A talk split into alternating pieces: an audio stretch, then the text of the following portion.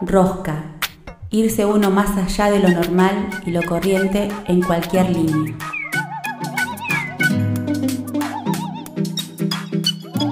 A partir de este momento le vamos a dar mil vueltas a las mismas cosas. La rosca, la rosca. El significado se lo das vos. Nosotros solo damos la vuelta. Se viene.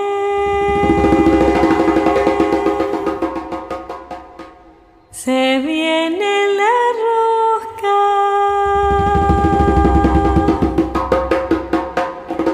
La rosca. Con mi corazón.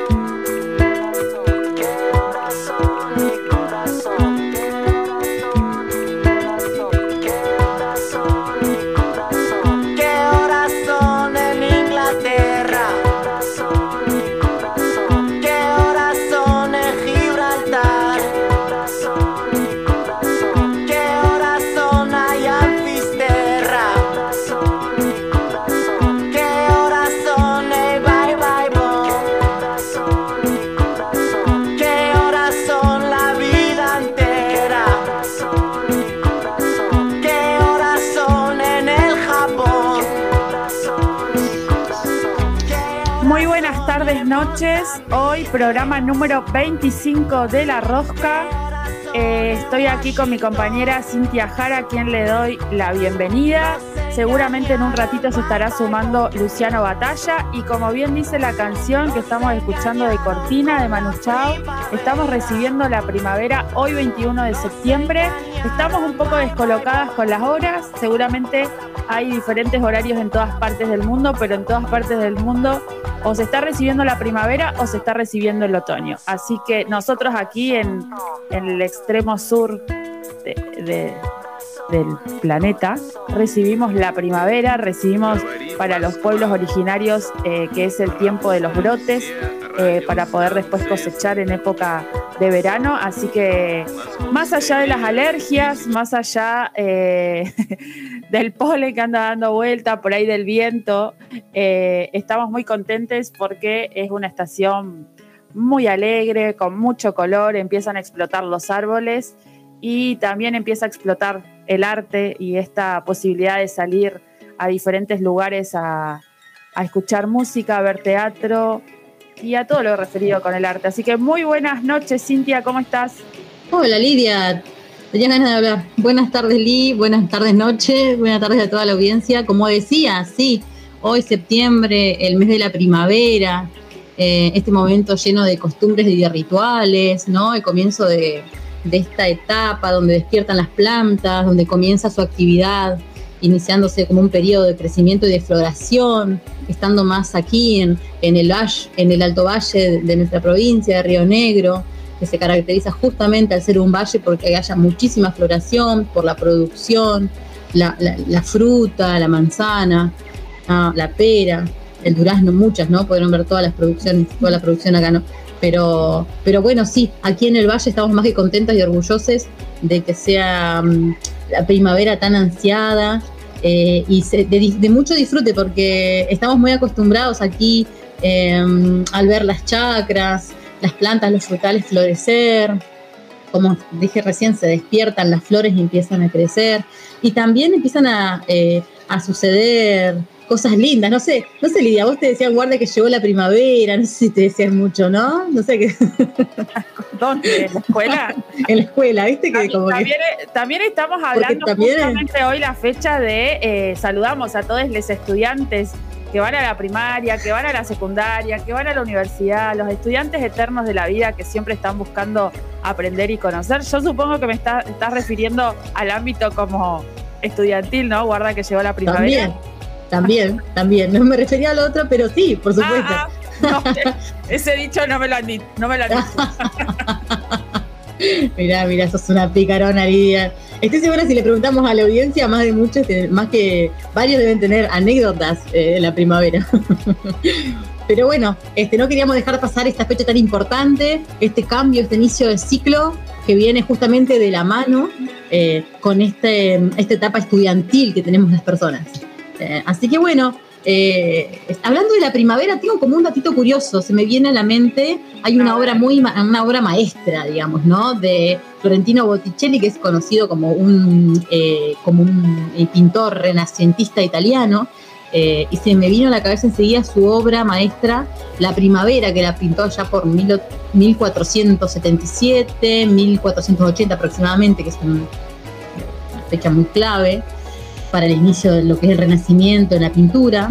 Eh, es una pintura eh, que representa así como una celebración alegórica, ¿no? De esta estación tan particular y característica y que está representada, digamos, por eh, personajes de la mitología griega, ¿no? Eh, y con la iconografía católica romana propia de la época.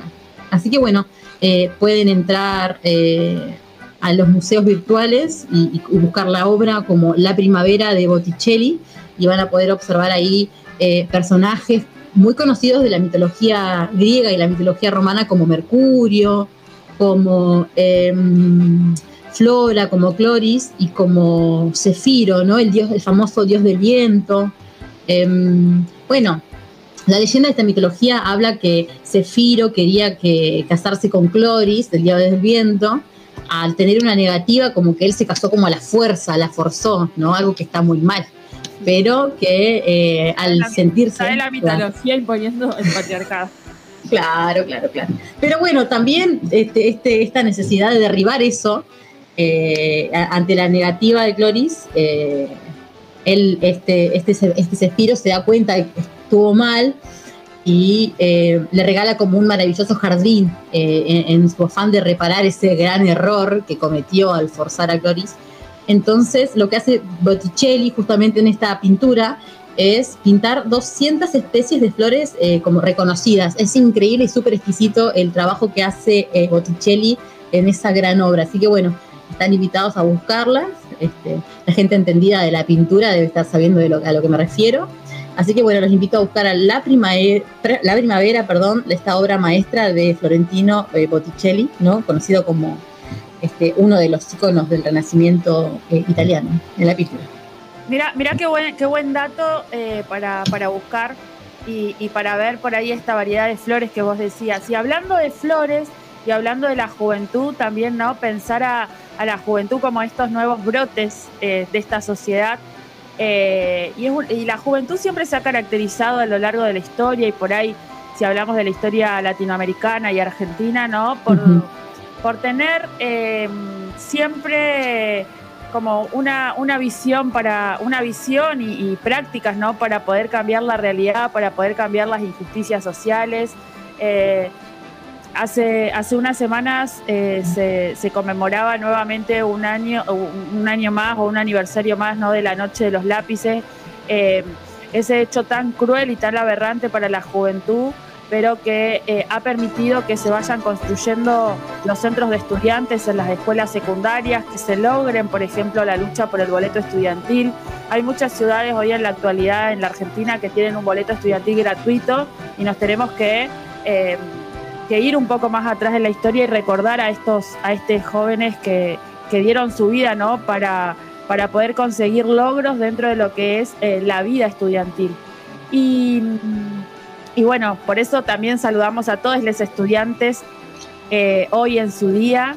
Eh, seguramente muchos deben haber ido de picnic, como algo tradicional, ¿no? El picnic del 21 de septiembre. yo no sé acá, pero por ejemplo en Neuquén era como muy común irse de picnic o hacer campamento para el Día del Estudiante, irse al Chocón. Yo sé que ahora estas, estas posibilidades en la pandemia son como bastante un poco más complicadas, pero yo me imagino que muchos estudiantes deben estar todavía a estas horas de la noche, hoy 21 de septiembre, eh, festejando por ahí capaz que en el canal, en el río, porque bueno, es eso, son los nuevos brotes y me parece que también esa conexión con la naturaleza, ¿no? Que tienen ellos eh, o ese reflejo de, ser los nuevos brotes de, esta sociedad. Pero claro, también acá sigue claramente copando el canal grande, el canalito, yendo al río en, las épocas que se podía, las paz copando las, plazas y los espacios verdes de cada barrio. Y mm, como le decía, lo, mencionábamos hace un rato también, ¿no? Cómo viene de la mano el día de la primavera del estudiante con los distintos rituales, ¿no? El ritual del encuentro, eh, como decías también Lidia, de la lucha, de la resistencia, están unidos a verlos eh, encontrándose, identificándose. Eh, y, qué lindo seguir aprendiendo de, los, de, los estudiantes y a veces lo, asociamos a la parte quizás adolescente, ¿no? Eh, que, que, a veces creo yo una etapa tan incomprendida, tan a veces atacada por los adultos mismos, ¿no? Estos, estos jóvenes, ¿no?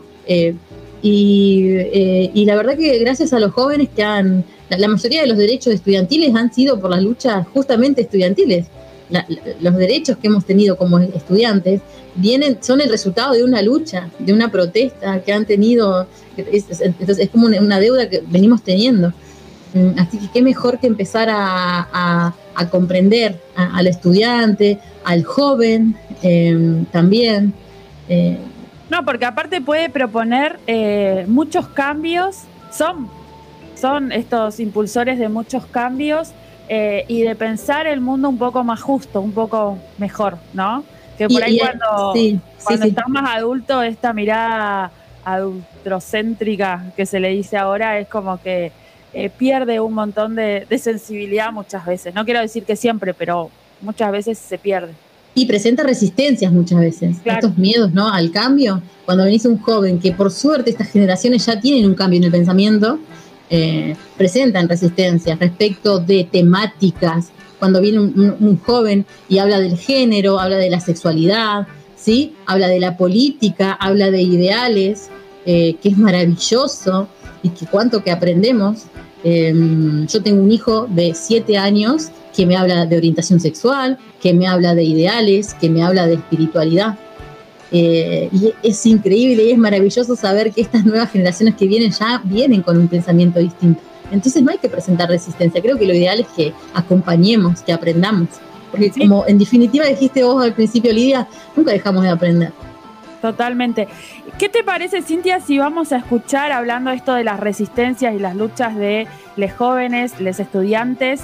Eh, Métete conmigo, eh, que está, sí, de las manos de Filippi junto a Calle 13 y Valentina Koch, para también plantear estas luchas de resistencia y cómo muchas veces los estados, los gobiernos eh, son a los sectores que más atacan. Así que métete conmigo, eh, de las manos de Filippi, Calle 13 y Valentina Koch. Métete conmigo, soy mejor enemigo. Va a ver que se convierte en desaparecido.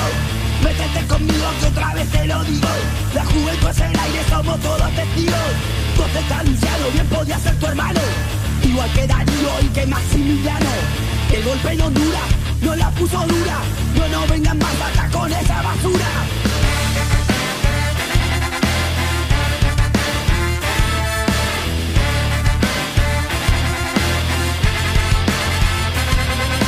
Por ser un sistema basado en la esclavitud. Mentir es su gran virtud para poderle mentir a la juventud.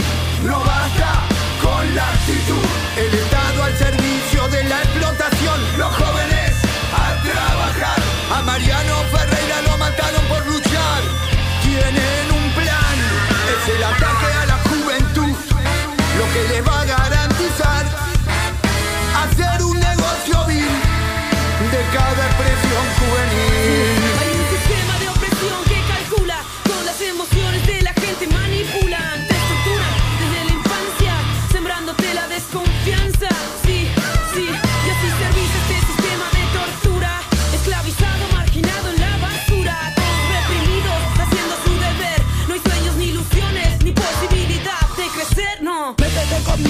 mejor enemigo. Va a ver que se convierte en desaparecido. Métete conmigo que otra vez te lo digo. La juventud es el aire, somos todos testigos. Todo está anunciado, bien podría ser tu hermano. Igual que Darío y que Maximiliano. Oye, oye, eh, eh. Sería inaccesible el que alguien realmente mate. Si cada bala costara lo que cuesta un yate, tendrías que ahorrar todo tu salario para ser un mercenario. Habría que ser millonario, pero no es así. Se mata por montones, las balas son igual de baratas que los condones. Hay poca educación, hay muchos cartuchos. Cuando se lee poco, se dispara mucho. Hay quienes asesinan y no dan las caras. El rico da la orden y el pobre la dispara. No se necesitan balas para probar un no se puede hablar con un difunto. El diálogo destruye cualquier situación macabra. Antes de usar balas, disparo con palabra. Disparo con palabra, disparo con palabra. Antes de usar balas, disparo con palabras.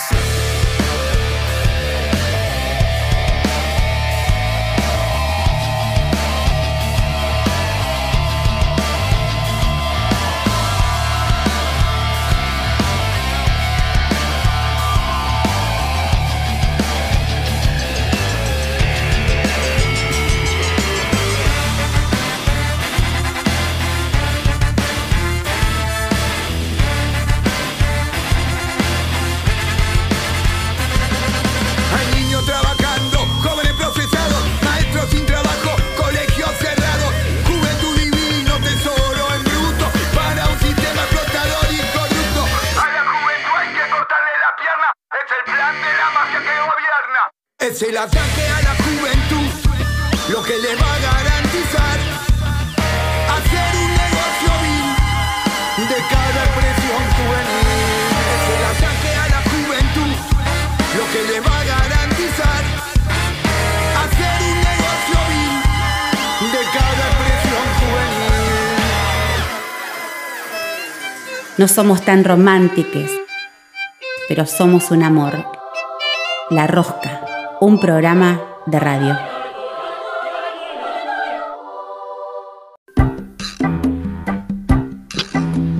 Y continuamos aquí en La Rosca en este primer bloque y escuchábamos Metete conmigo de las manos de Filippi, Calle 13 y Valentina Q. Y hoy tenemos un día bastante lindo, bastante articulado. eh, tenemos una entrevista súper rica, súper interesante, de la mano del proyecto Anticuerpo con Belén Díaz y Fabricio Michel, ¿no es cierto, Lidia? Sí, les- si querés le podemos ir adelantando a la audiencia. Ellos, ellas eh, son bailarines, se recibieron aquí en el YUPA, eh, han tenido su formación académica eh, aquí en la región. Y, pero lo interesante de ellos es que no se quedaron con eso, ¿no? Sino que están proyectando algo más. Esta, esta cuestión ya del anticuerpo, no como algo negativo, los límites del cuerpo, sino como por ahí pensar también los movimientos desde otros puntos de vista. Y no solamente el movimiento, sino también eh, la organización de los bailarines en la región, que creo que es lo más importante. Y este proyecto ojalá que, que pueda seguir eh, desarrollándose y creciendo porque la verdad que los bailarines en la región tienen eh, y necesitan mucho un espacio de contención y también donde su trabajo sea reconocido, ¿no? Como un trabajo realmente. Recordemos que los bailarines, y esto por ahí lo hablábamos hace un tiempo atrás, también Chiqui La Rosa muchas veces lo trae esto de, eh, al no ser reconocido como trabajadores o tener trabaja- trabajos como muy precarios o vinculados a ciertas actividades, eh, por ahí el acceso a una jubilación, el acceso a una obra social, ¿no? el acceso a todos estos derechos que se han conseguido los trabajadores en otras ramas o en otras áreas, eh, por ahí los artistas no lo tienen. Entonces, que dos chiques sumamente jóvenes empiecen a proyectar y a visibilizar esta problemática y la empiecen a trabajar y a generar redes con sus pares, es como fundamental. No sé, vos que también estás como dentro de este palo de la danza, ¿qué te parece? Es fundamental. Sí, sí, sí, tal cual, Lidia. Para mí es fundamental empezar a tejer redes, a trabajar de manera articulada, a, como las- lo tenía en la punta de la lengua y se me fue, eh, el trabajo eh, organizado, ¿no? Claro. Pero siempre la palabra trabajo, trabajo, porque el término, nos de- eh, eh, eh, la palabra nos determina. Entonces, como bien decías, que el hecho de que, de que sea reconocido como trabajo nos eh, brinda otros derechos como el derecho a una futura jubilación, a un seguro de vida, un seguro social, una mutual, ¿sí? aportes, etcétera, etcétera, todos los derechos ganados eh, dentro de- de- del trabajo. Eh, y también lo pensaba como este trabajo arduo que están haciendo, que me parece genial, de registro, ¿no? De registro regional de la danza, como una forma de, de preservar la memoria también y de, document, de documentalizar, ¿no? ¿Cómo se dice? Documentar, ¿verdad? documentar. De, documentar la labor de la danza. Así que bueno, ahí vamos a trabajar con los, estar charlando con los chicos donde nos van a encontrar con, en más eh, detalle y profundidad este super proyecto, el proyecto Anticuerpo. También, Lidia, estamos, este, vivimos una, una, fecha muy importante estos días atrás. Vamos a estar haciendo eh, un, un, este, un, especial a este querido, tan amado artista, actor chileno, nuestro querido Víctor Jara. Es así, Lidia, ¿verdad? Sí, eh, tercer bloque se lo vamos a destinar a, Víctor Jara, que hace un par de días atrás también fue un aniversario más de su fallecimiento, pero no recordarlo tristemente, sino más que nada como un constructor ¿no? de, la, de la cultura eh, chilena, pero también latinoamericana. Es un referente, por ahí lo que más conocemos de Víctor Jara eh, está vinculado con la música, un poco con la danza, pero también recordarlo como un sumamente importante director de cine, eh, perdón, de cine de teatro, un actor eh, y hasta eh, rescatador, ¿no? Em, de muchos elementos y pautas culturales de Chile que muchas veces tienen que ver con otros lugares de, Latinoamérica. También un rescatador de, otras músicas, no solamente chilena, que por ahí capaz que la que más tenemos presente es la cueca, pero también recorrió algunos lugares de Perú, de Bolivia, donde también pudo rescatar la música andina. Eh, un poco más al norte, en Venezuela y Colombia, también rescató un poco de la música de ellos y también hizo como algunos, eh, eh, hizo suyas una, muchas de esas canciones. Así que bueno, nos parecía sumamente importante porque dentro de lo que son los músicos populares latinoamericanos es un gran referente.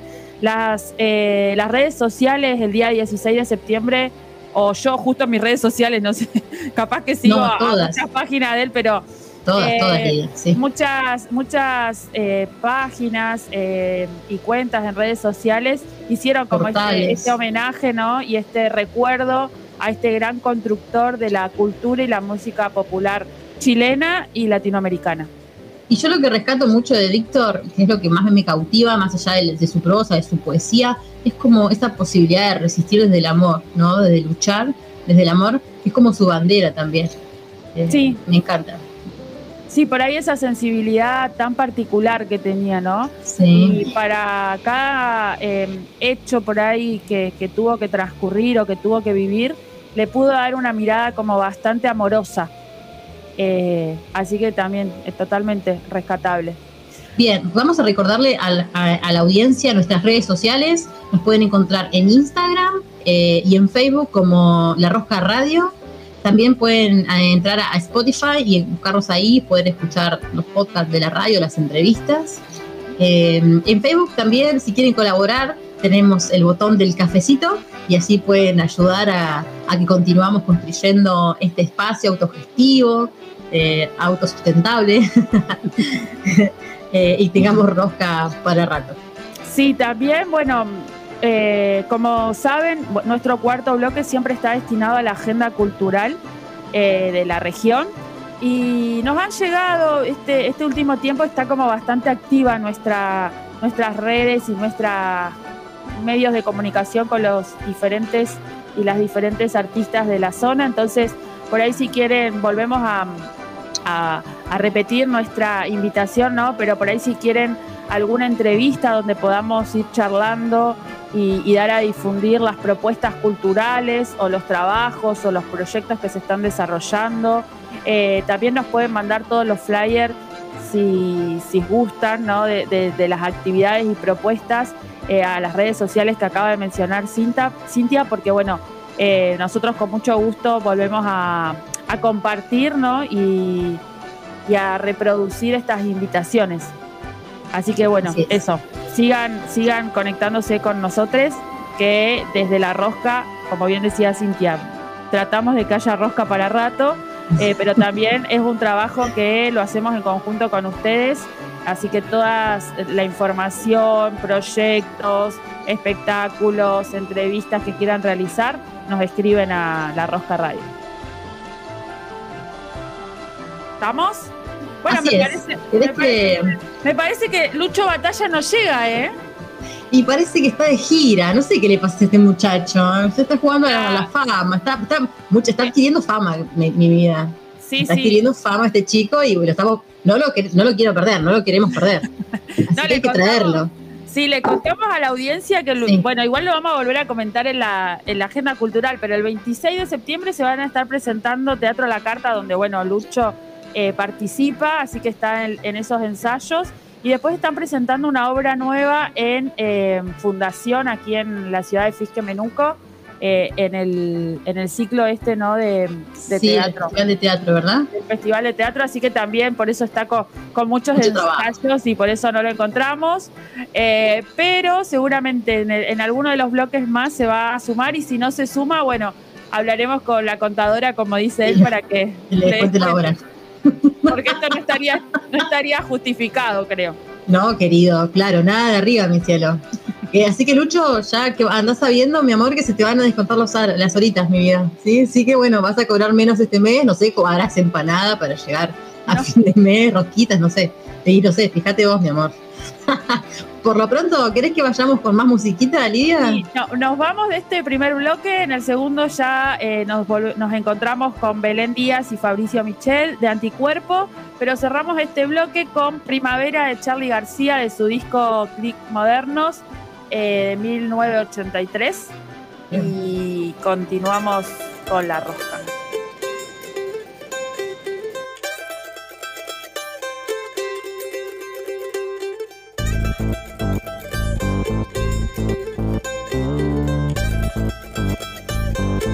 Al fin llegó la primavera, al fin iremos a pasear, al fin la ropa de la escuela se empezará a deshilachar. Y seremos hoy más jóvenes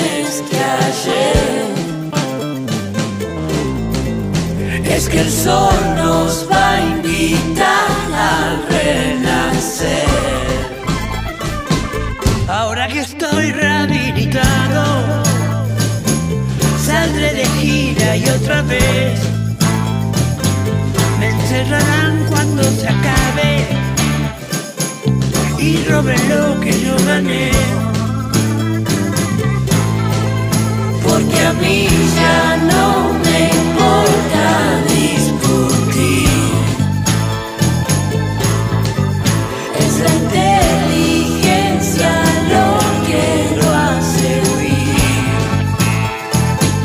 No me mostréis tus celulares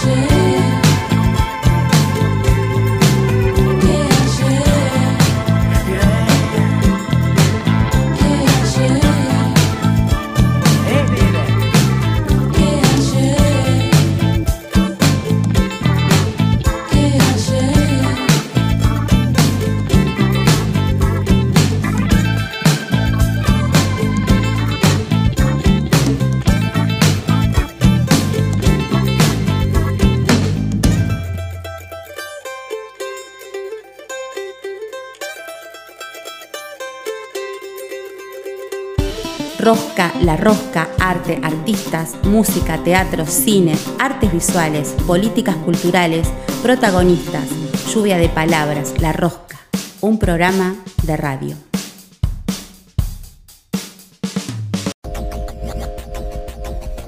La Rosca. La Rosca. La Rosca, un programa que da vueltas.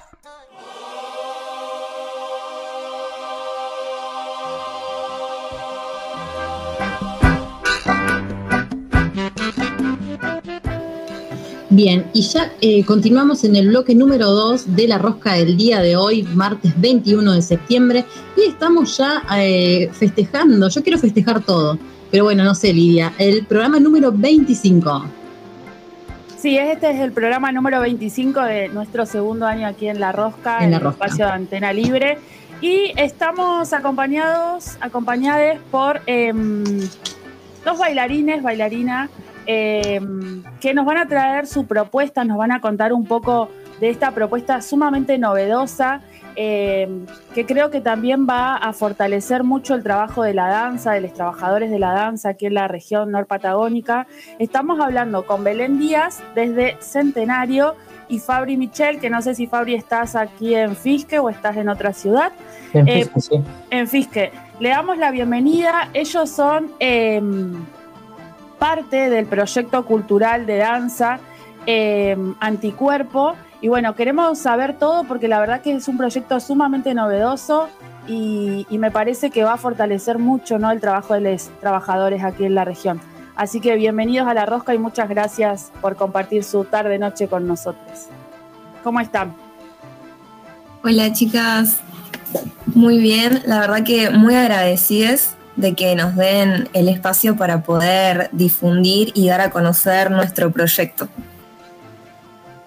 Hola, sí, sí, súper agradecidos. Bueno, el proyecto surge, sí, como todo proyecto, ante una necesidad.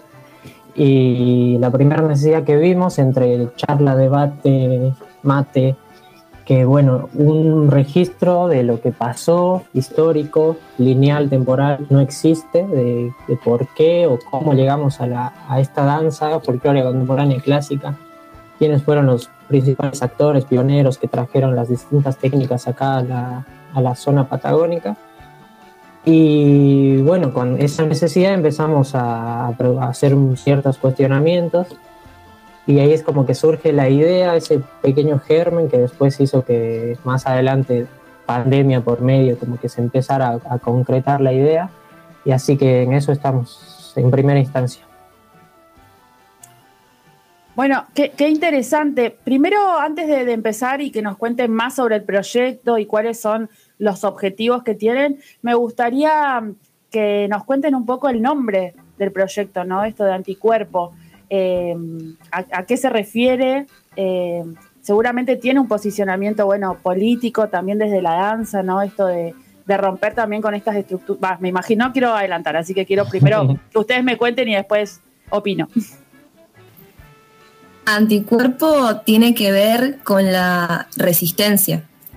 La resistencia de nuestros cuerpos a olvidar la historia, lo que pasó, em, distintos sentimientos, sensaciones, viene desde ese lado, no desde em, estar en contra del cuerpo o de la danza o de moverse, sino de no olvidar la historia y de no olvidar que somos trabajadores, que la danza es trabajo, que la danza cuenta historias y es parte de, de la vida.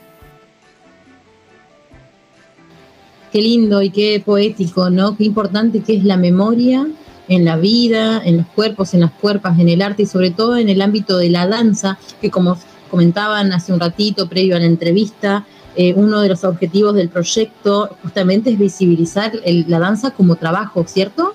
Eh, ¿Quieren contarnos un poquito eh, por ese lado respecto al proyecto?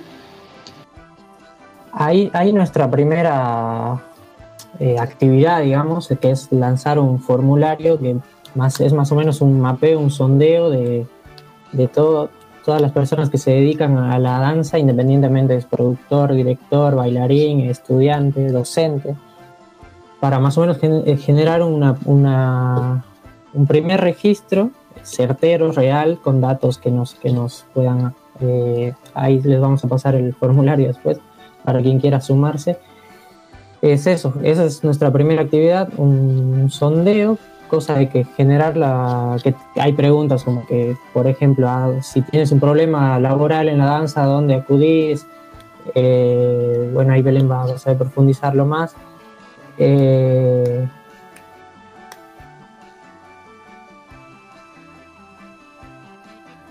Perdón. Sí, sí, sí. me Se, se me trabó el micrófono, perdón. No, está bien, pasa.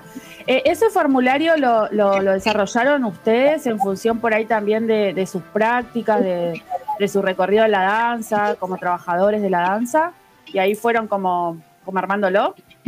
Sí, la idea es generar un, como dijo Fabri, un sondeo. No es un registro, es totalmente anónimo, pero la idea sería generar un sondeo para saber quiénes son las personas que se dedican a la danza en la región Primero tenemos eh, la primera parte que es sobre los datos. Por ejemplo, preguntamos cuántos años tenés, el rango de edad, eh, de dónde sos, cómo fue tu formación, si fue, por ejemplo, universitaria en el IUPA, terciaria, en Neuquén está la Escuela Experimental de Contemporáneo, por ejemplo, si te formaste en instituciones privadas, en talleres municipales, dónde ejerces eh, tu profesión hoy, a qué área de la danza te dedicas, ya sea de la disciplina, si te dedicas al folclore, al jazz, a um, las danzas urbanas, a lo que sea, y también em, a qué área te dedicas, no sé, a la investigación, a la docencia, em, a la producción, si sos bailarín, si sos coreógrafo.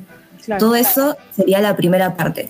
Y la segunda parte eh, requiere un posicionamiento político, porque hacemos preguntas del tipo de eh, si conoces redes, asociaciones de danza, que, y pedimos que nos especifiques si las conoces. Eh, también preguntamos sobre el salario, porque sabemos que muchas de las personas que se dedican a la danza además trabajan de otra cosa y también preguntamos eso. Em, después, las redes, ¿qué más? Este formulario, Belén, perdón, Está abierto a todos eh, los bailarines de cualquier em, estilo de danza, ¿no? No es solamente para contemporáneo clásico, sino abierto para todos. No, no, está abierto para todos. Eh, también al final dejamos un espacio para que nos cuenten eh, qué problemáticas afrontan en su trabajo en relación a la danza, que han surgido respuestas muy interesantes. Y otro espacio que es el que nos parece más importante y es a lo que apuntamos, ¿qué soluciones eh, propondrías a estos problemas? Porque la idea no es como hacer un espacio de queja, sino un espacio en el que podamos tejer redes y poder ayudarnos, organizarnos entre todos, visibilizar el trabajo y proponer soluciones. Claro. Bien, el, un sondeo a modo estadística, por lo que voy eh, este, interpretando. Y qué, importante es traer esto, como lo decías Belén, eh, no, no, quedarnos en la queja, sino más bien activar, ¿no? Eh, empezarnos a conocer entre todos, tener una mirada panorámica respecto de lo que es la labor artística en la región, por así decirlo. Eh, entonces, porque también a partir de ahí eh, ya tenemos otros parámetros ¿no? de, lo que es la labor artística, este, el, el, quehacer dancístico, perdón, quise decir la labor en, la danza, y, nos da apertura no solamente para eh, reconocerlo como trabajo, como labor, eh, sino también para saber cómo estamos posicionados a nivel regional, a nivel nacional también, cómo trabajan las otras redes también, cómo es trabajar en redes, cómo es conocer eh, un poco después, no sé, hay leyes también, ¿no? Después si quieren podemos hablar respecto de eso. Pero es una, recopilación de datos reales de primera, en primera mano que pretenden ser a futuro publicados y ahí también tenemos, meto un chivo, el blog, que donde todo lo que vamos haciendo lo, publicamos ahí y la intención es esa, tener el, los resultados de eso y publicar y hacer que todos puedan acceder a esa información. ¿Cómo se llama el blog? Por si alguien quiere en, en, entrar y empezar a adentrarse a conocer el proyecto o el formulario. ¿Cómo los pueden encontrar en las redes? Bueno, en las redes estamos en, en Instagram como proyecto.anticuerpo, donde ahí, ahí está el, en, la, en el feed está toda la, un link tree que te envía al blog, al Facebook y al formulario. El, y el blog se llama, es una página gratuita que encontramos que se llama Medium, donde pones medium eh, punto anticuerpo y te va a dirigir seguramente ahí. Y está bueno porque es un, formato blog donde podemos escribir y explayarnos según la necesidad que nos surja. Podemos agregar fotos, videos, eh, la gente se suscribe y es totalmente gratuito. Es una de las ventajas que nos ha dado por ahí la, la virtualidad, ¿viste? Ustedes hablaban, nos contaban hace un ratito que que esto surge a partir de conversas y charlas que, venían teniendo. Y bueno, en este contexto de pandemia creo que también la labor artística se, se vio como más, eh, o, se pudo reflejar ¿no? la situación de precariedad que existe en los artistas. Eh, consulta, ¿no? Acá en la región, ¿existe algún tipo de organi organización que nuclee a bailarines, bailarinas? Porque bueno, por ahí capaz que en otras ciudades más grandes como Buenos Aires o Córdoba, sé que existen, ¿no? Como, estos espacios de, organización, eh, no sé si decirlo como sindical, pero sí que, que están como agremiados. Eh, acá por ahí capaz que en la música, en Neuquén está AMI, que por ahí también se organizan y pueden trabajar en conjunto y respaldarse un poco. ¿Qué pasa con la situación de la danza en la región? Y la verdad que acá en, la región no existe un organismo que los nuclee. Sí hubo algunos proyectos de or, eh, gente que se convocó, autoconvocada, que trataba de eh, ayudar o hacer una especie de gremio, pero es como que empieza y de repente se va. como todo, eh, más en la danza se ha visto varias veces que han empezado eh, distintos proyectos con esta función y después se cae todo. Eh, lo único que sí está más o menos activo es el Movimiento Federal de Danza, que tiene su, su, su, parte acá, que somos Patagonia Norte, pero también nuclea La Pampa, Neuquén y Río Negro, como que no es tan específico. Claro. Y, y, sabemos que acá, por ejemplo, todo el valle es como una sola cosa. Sí. Eh, y no hay, la verdad es que no hay una entidad que nos nuclee. E incluso en algunas respuestas que estuvimos leyendo ahí, eh, está la necesidad de que exista una especie de gremio, de, de claro. algo al, al, donde acudir.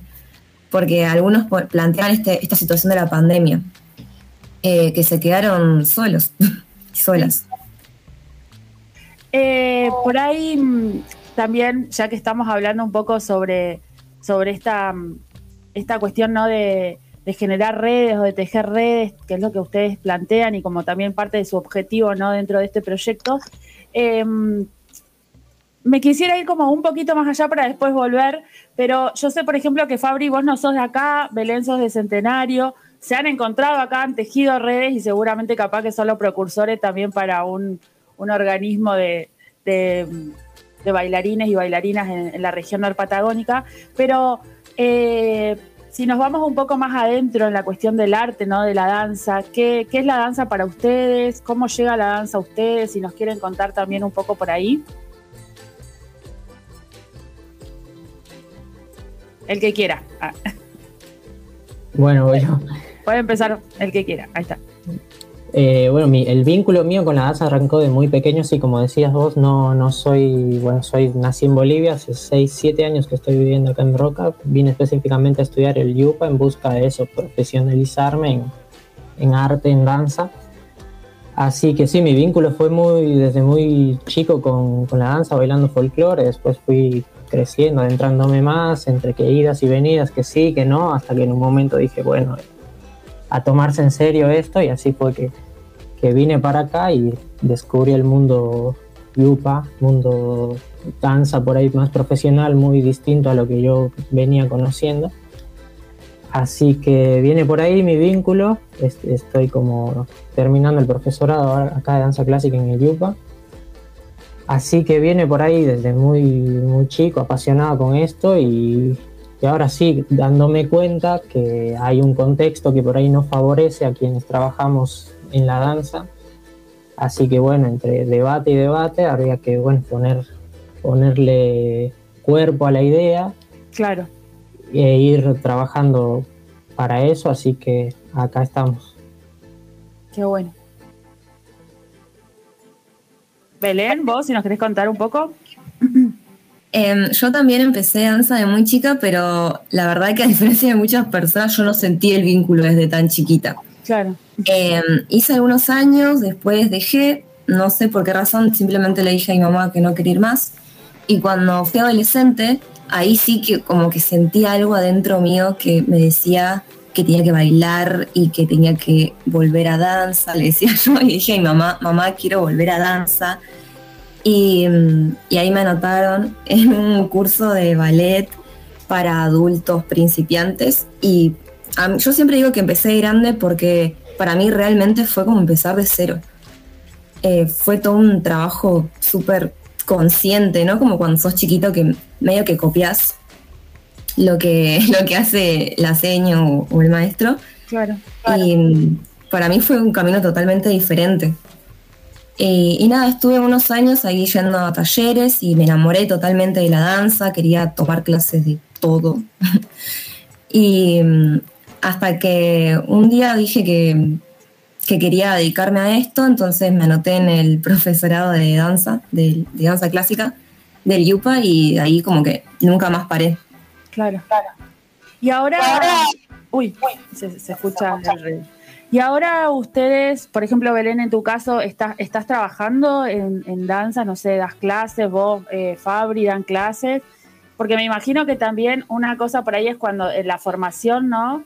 De la, de la danza, que por ahí es como eh, esta cuestión del enamoramiento por ahí que vos venías mencionando, Belén, pero después cuando uno sale también al como campo laboral, ahí se ve todo este panorama y me imagino que ahí es cuando explota la cabeza y dicen nos tenemos que organizar y hacer algo porque si no, eh, no llegamos a la jubilación, no sé.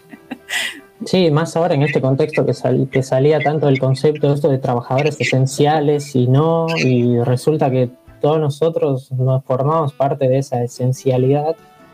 Así que bueno, son temas y asuntos que nos convocan a, a hacer algo por eso. Así que en eso estamos. Ahora que lo traía Fabri, este tema de, la, de lo esencial y no esencial, que es lo esencial, que no, de pronto se dieron, mm, no sé, yo he visto muchísimos, muchísimos artistas, que es lo que vimos, porque nosotros justamente la rosca comienza en el contexto pandémico, casual. Eh, entonces, digo, de pronto, ¿cómo fue, cómo bancó, no? ¿Cómo bancaron las músicas, los artistas, reinventándose, reorganizándose, sacando de la galera hasta el recurso más infinito para poder sostener los espacios? Y ahí también quedó al desnudo la precariedad del trabajo en la danza.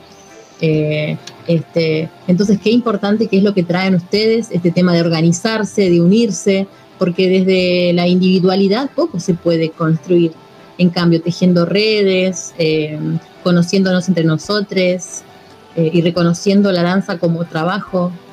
Sí, y aparte consolidar vínculos con mi par, porque es una persona que está más o menos en la misma, que tiene los mismos ideales, objetivos, en un mismo bagaje cultural, artístico, porque el contexto nos, nos une.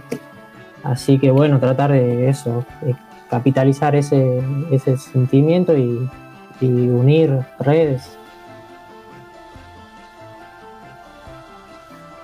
Bueno, eh, ahí estamos, eh, es- estamos un poco con, con el tiempo, más o menos.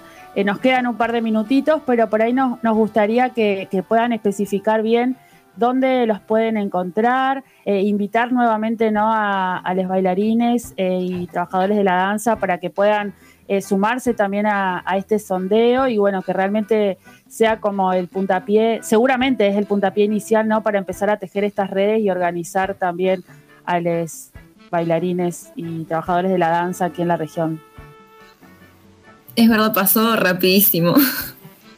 Sí, nos pueden encontrar en Instagram como proyecto.anticuerpo, en Facebook como Proyecto Anticuerpo y les invitamos a todos, les bailarines, les trabajadores de la danza de la región, a que puedan completar el formulario que es anónimo, no es ni un registro, es un sondeo y la verdad es que es para el bien de todos y para que podamos generar una red de contención y pensar entre todos juntos soluciones a las distintas realidades y problemáticas que afrontamos.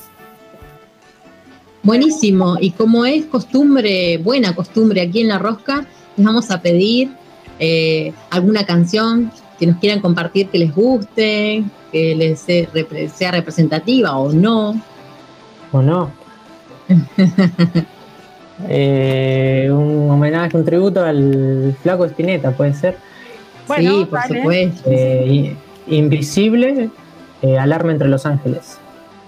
Mira vos, nos vamos con el flaco Espineta entonces. Bueno, esto ha sido entonces, eh, no sé si vos, vos querés este, decir algo No, más, le, le- algo más. entonces- les recordamos a la audiencia entonces que estuvimos acá charlando esta tarde, noche de martes 21 de septiembre, eh, con Fabricio Michel y con Belén Díaz, eh, bailarines de aquí de la región, que están llevando adelante este proyecto que seguramente si nos volvemos a encontrar o a charlar dentro de un par de años, eh, va a tener otra dinámica eh, y seguramente es el fruto de, una organización ¿no? para los bailarines de, la región. Así que la verdad los felicitamos eh, y muchas gracias también por contactarse con nosotros.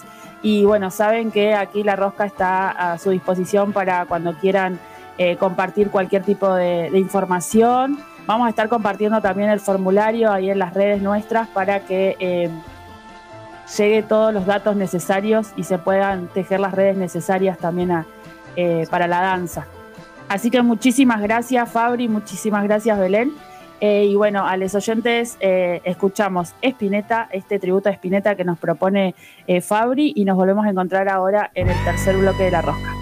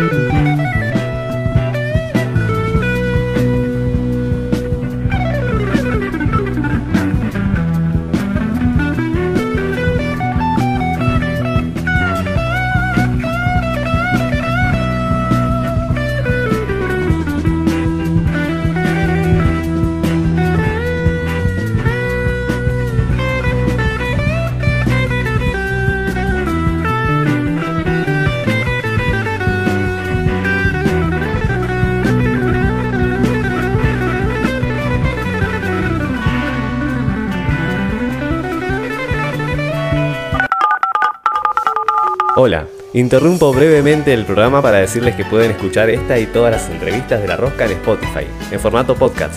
Estamos como La Rosca Radio. En resumen, esta intervención es para decirles que nos sigan en Spotify y que compartan los podcasts para que también nos sigan sus contactos y los contactos de sus contactos y así. Listo, fin de la interrupción. Sigan escuchando, saluditos. Como La Rosca Radio estamos, ¿eh? Ah, y si no usan Spotify, también estamos en Apple Podcasts, Google Podcasts, Overcast, Pocket Cats y Radio Public. Ahora sí, sigan escuchando.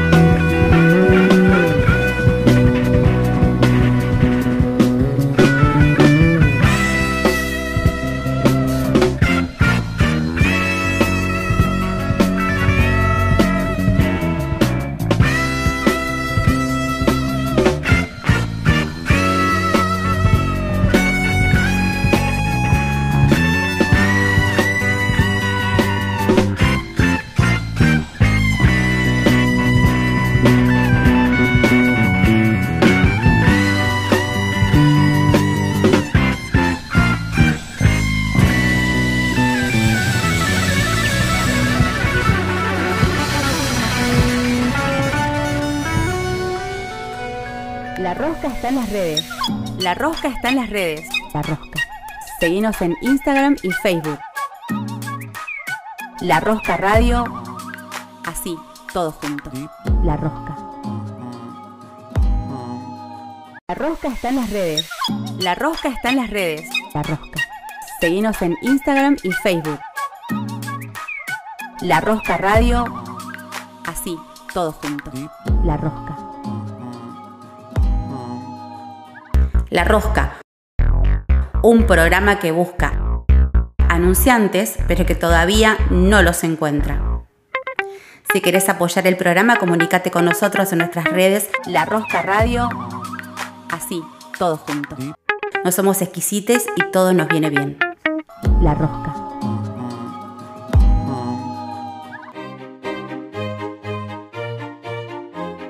La Rosca, La Rosca. Artistas que se encuentran.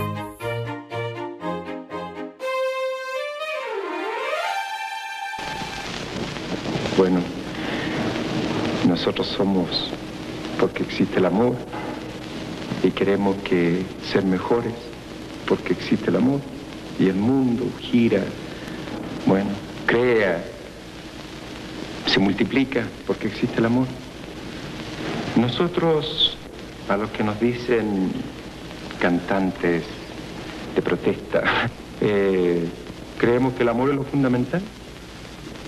El amor y la relación del amor de hombre con una mujer, una mujer con un hombre, o del hombre con su semejante, con sus hijos, con su hogar, con la patria, con el instrumento que trabaja, es vital, es, es la esencia de la razón de ser del hombre.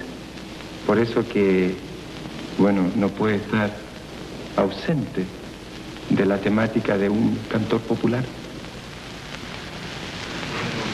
José Ricardo Ahumada Vázquez, 18 años, casado, una guaguita de seis meses. De pronto sintió que su vida se terminó. Un disparo. Y liquidó 18 años, una esposa, una guaguita de seis meses. Este obrero de la construcción, este hombre lleno de futuro, podía haber cantado así a su querida cuando iba al trabajo.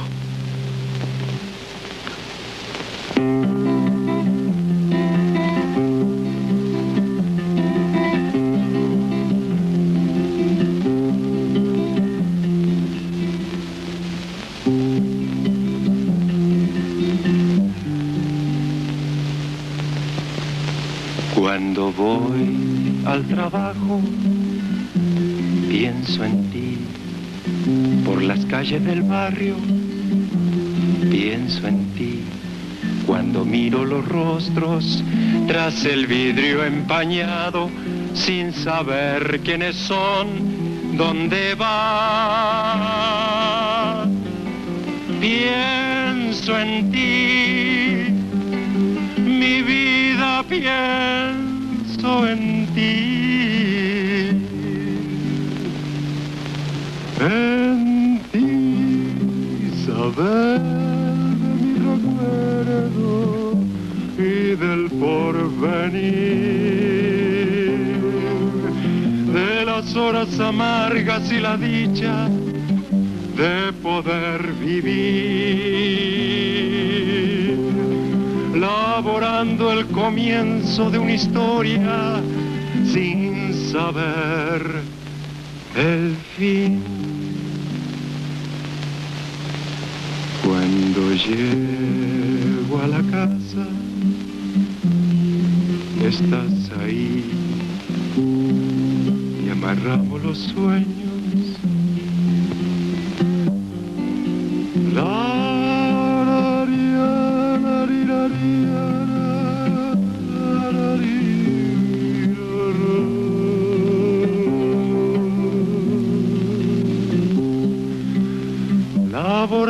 El comienzo de una historia sin saber el fin.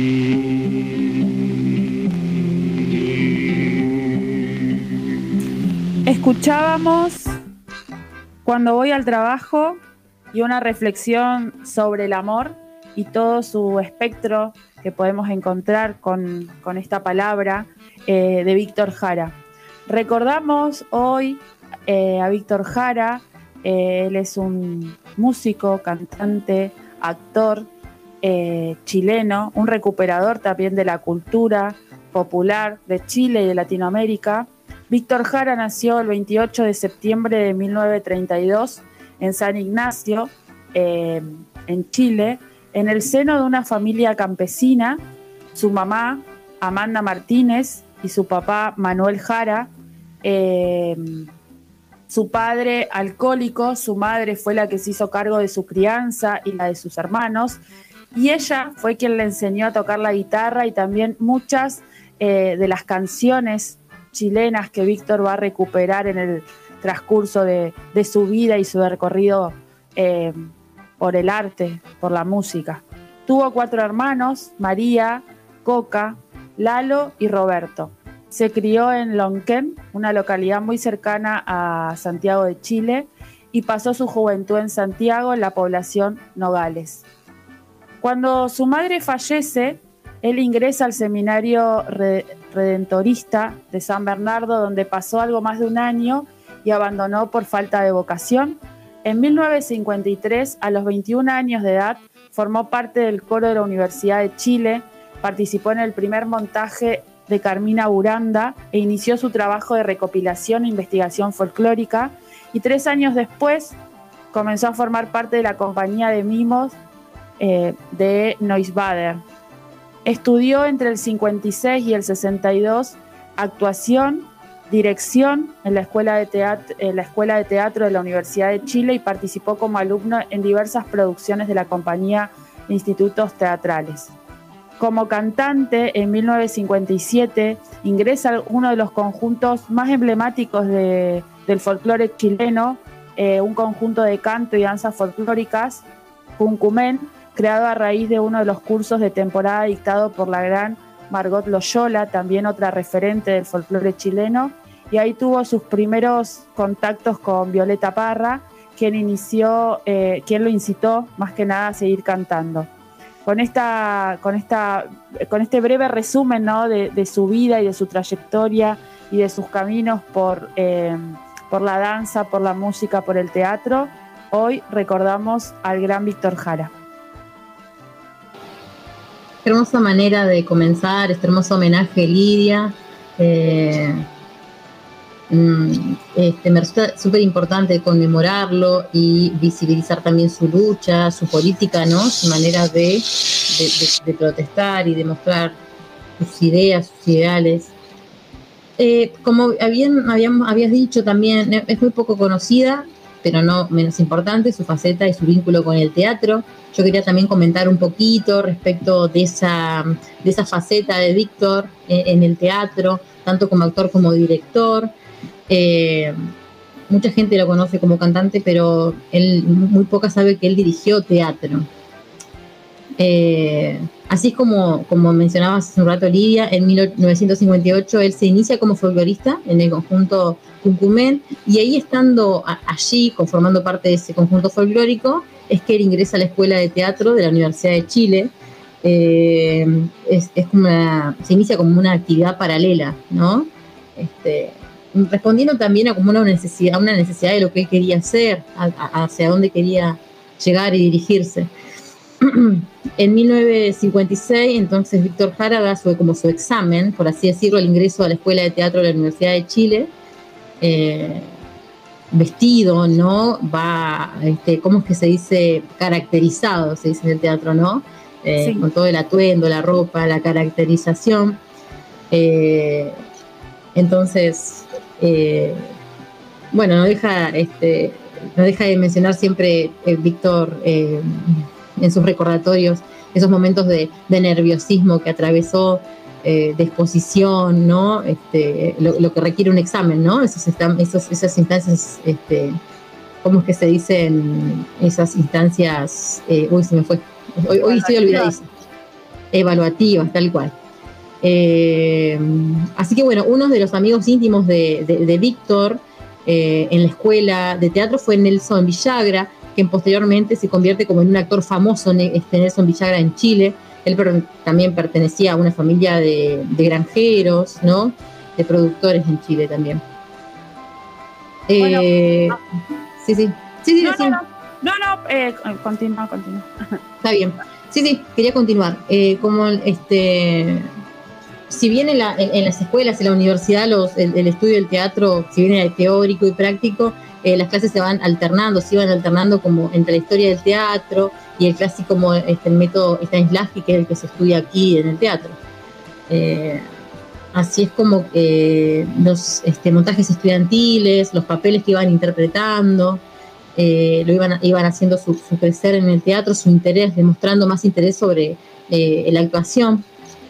Eh, así es como, bueno, aparece esta necesidad de empezar ya a, eh, estudiar también eh, lo que es la dirección de teatro, empezar a dirigir teatro. Y la primera obra que dirige es Ánimas de Día Claro en entre 1962 y 1963 él termina sus ahí como que concluye sus estu- est- estudios eh, de dirección teatral en el Instituto de Teatro de la Universidad de Chile y empieza a, eh, a dirigir esa obra. Con esa obra culmina sus estudios eh, como director. Eh, así que bueno, es, si bien es una historia simple, como la guitarra campesina, como una figura pintada, que es lo que siempre como quiere traer a él, ¿no? Quiere representar también en su afán de representar la vida en el campo, la- la humanidad de la vida en el campo, también es que después, más adelante, este, va a tener una obra súper importante que ahora no se me viene mm, a la cabeza el nombre de la obrita. Así con esas obras y con ese trabajo de dirección, él viaja al extranjero, viaja hasta Inglaterra, Estados Unidos, él queda muy impresionado con la labor teatral de, Inglaterra, pero allá se da cuenta de que en realidad lo que él quiere es, eh, volver, volver aquí eh, a su país eh, a realizar lo que él sentía acá en su tierra. Así que bueno, él se siente firmemente que su deber artístico está acá, en su país. Y, que, y bueno, de esta manera es el que regresa al Instituto del Teatro, al conjunto folclórico Quilapayún, alguna cosa así, Quilapayún, y al ballet Aucamán. Sí, eh, muy, muy interesante ahí el recorrido que hace Cintia. Eh, y también, más allá de esta cuestión formativa ¿no? que tuvo Víctor Jara, tanto en el teatro principalmente como en la música, y eh, este rescatador también de la cultura chilena y latinoamericana, como veníamos exponiendo anteriormente, también hablar un poco de su compromiso político. Eh, fue muy evidente el compromiso político que tuvo Víctor Jara en esas épocas de Chile. Eh, hace una fuerte crítica ya en el 69 al ministro, al Ministerio del Interior del gobierno de Eduardo Frei, donde Víctor exigía explicaciones por la cruel represión de carabineros contra pobladores en una ciudad del sur de Chile. Entonces ahí también volvemos a retomar esta cuestión de la sensibilidad y amorosidad que tenía Víctor Jara ante miles de hechos eh, injustos ¿no? que estaba atravesando la población chilena. Y muchas de sus interpretaciones en la música y también en el teatro están vinculadas ¿no? a estas eh, situaciones de desigualdad social, de miseria, de hambre, que vivía no solamente el campesino, la campesina chilena, chileno, sino también eh, el obrero, eh, sino también la juventud, las niñas, por eso también su rescate. Y antes de, continuar por ahí hablando un poco de su labor político y de su posicionamiento dentro de, o su participación activa dentro de lo que fue la Unidad Popular eh, con Salvador Allende, me gustaría que escuchemos, si te parece, Cintia, una canción sumamente tierna y dulce que se llama Luchín, que esta canción Víctor eh, la escribe eh, más que nada porque se inspiró en un niño. Se dice que en pleno invierno de 1970, Luis Ibarren Arrieta fue adoptado por Víctor Jara. El compositor lo encontró cuando tenía menos de un año en la, en la población. La población eh, siempre en Chile hace referencia a, los barrios por ahí más marginales y asumió su cuidado. Además de darle su apellido, el cantautor le escribió Luchín, una canción que se convertiría en una de las composiciones más conocidas dentro de la gran extensa obra de Víctor Jara. Eh, Jara lo conoció cuando llegó por uno de los trabajos de invierno, luego del desborde del río Mapocho, por un temporal, y vio ahí parado a un niño enfermo envuelto en unos trapos eh, en medio del barrio y lo llevó a su casa junto a Joan Turner y a sus dos hijas, Manuela y Amanda, y es allí donde compone Luchín, y por ahí una de las reflexiones que hace Luis, ¿no? ahora siendo un hombre adulto, eh, plantea y asegura que Víctor Jara le dejó un legado y una escuela que, bueno, después va a interrumpirnos esta, esta escuela de, arte y de cultura que planteaba Víctor con su muerte, pero que se está tratando de, remontar. Y Luis dice que Víctor tenía una postura respecto a la vida, el arte, la música, la familia, eh, que muchas veces no se habla y que debería estudiarse en los colegios como parte de la historia, como parte de la historia chilena y también con este aspecto no tan característico y propio de Víctor Jara que es la amorosidad, el amor y la ternura al poder plantear muchos de los fenómenos sociales que, que él pudo vivir y que le parecían injustos. Así que escuchamos Luchín y seguimos. Naranjita, naranjita, porque llora, porque tengo que llorar. Anoche pasó mi novio, no me quiso dar los pañuelos de mi novio, no se llaman cojamos, se llaman agüita de sangre de mi corazón.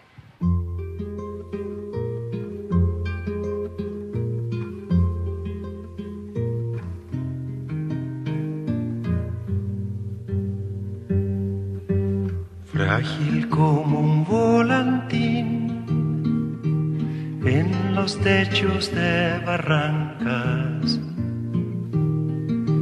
Jugaba el niño Luchín con sus manitos moradas, con la pelota de trapo, con el gato y con el perro.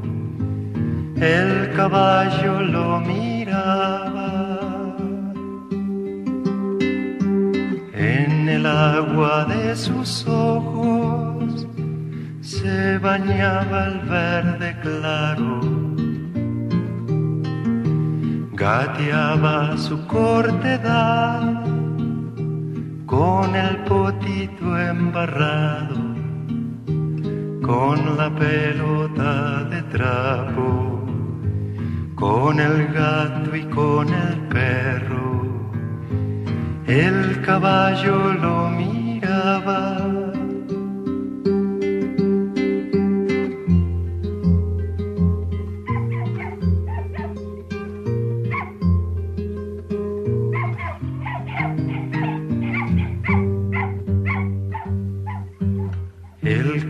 Era otro juego en aquel pequeño espacio. Y al animal parecía le gustaba ese trabajo con la pelota de trapo, con el gato y con el perro y con Luchito mojado. Si hay niños como Luchín que comen tierra y gusanos, abramos todas las jaulas pa' que vuelen como pájaros con la pelota de trapo con el gato y con el perro y también con el caballo.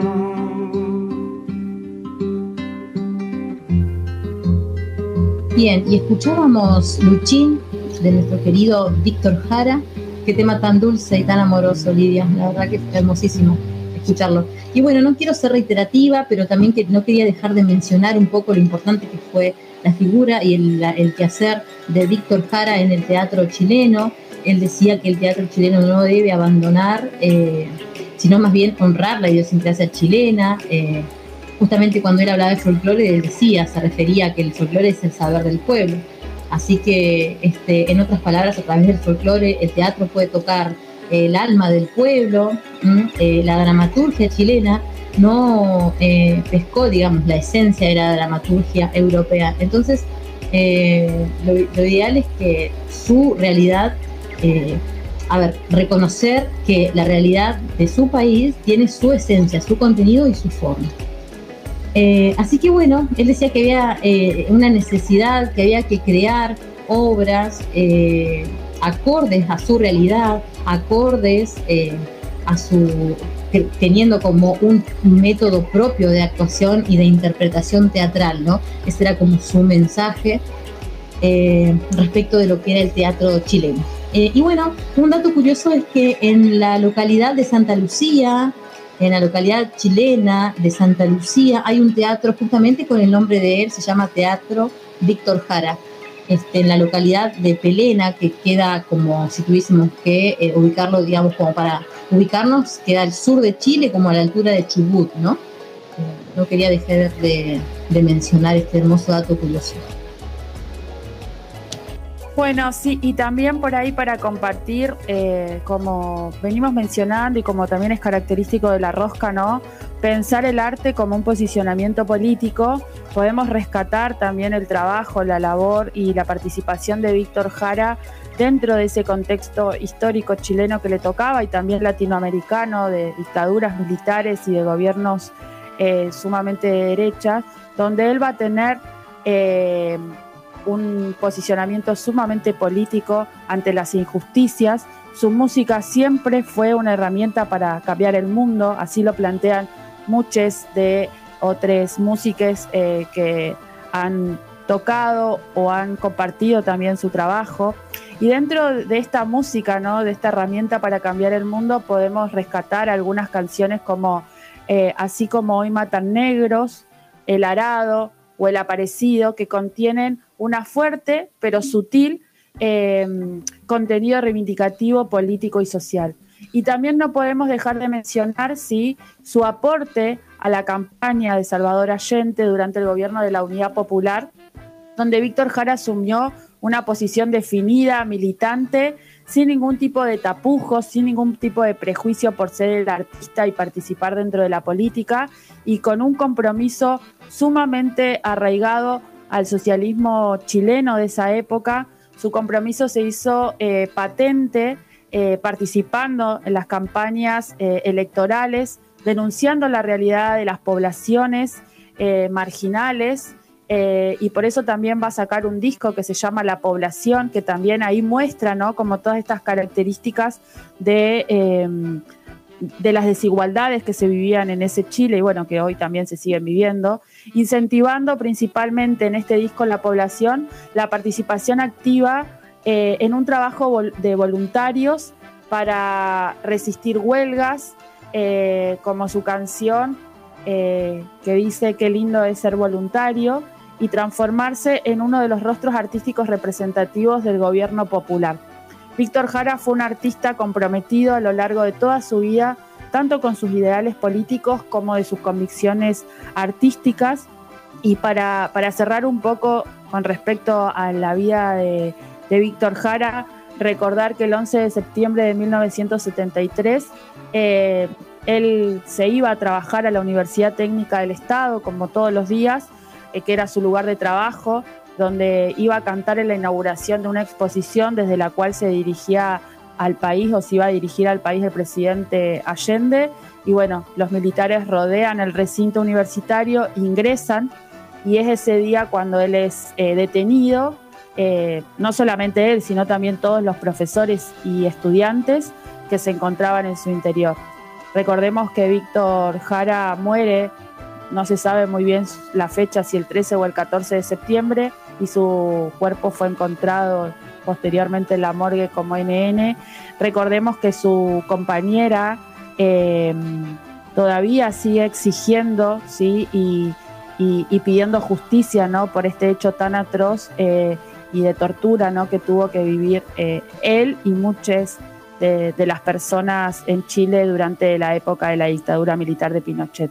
Y para cerrar este bloque, queremos ir con, un con, una canción también em, que no es de él, pero que él le va a dar como su tinte también, que es Lamento eh, Borincano, eh, es una canción escrita por Rafael Hernández Marín en 1929, que Víctor, eh, Víctor Jara la, trae em, y la resignifica también. Esta canción describe las condiciones de pobreza de los campesinos en Puerto Rico, pero estas condiciones de pobreza de campesinos las podíamos ver en esa época tanto en Chile, en Brasil, en Perú, en Bolivia, en la Argentina. Entonces él le da también su impronta con Lamento Borincano terminamos este bloque eh, de reconocimiento y de, y, de reconstrucción un poco de la historia y de la música y de la participación de Víctor Jara tanto eh, en Chile como en toda Latinoamérica.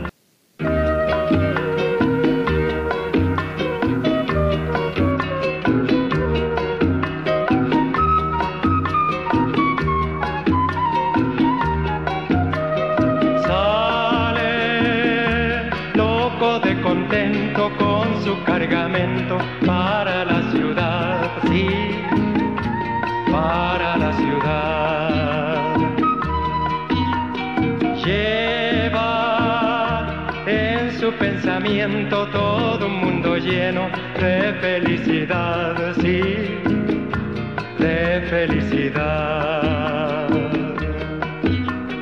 Piensa remediar la situación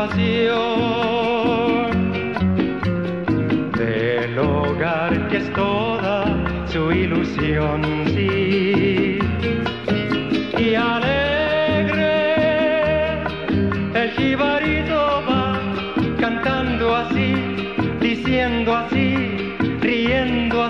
por el camino. Si yo vendo la carga, mi Dios querido, un traje a mi viejita voy a comprar.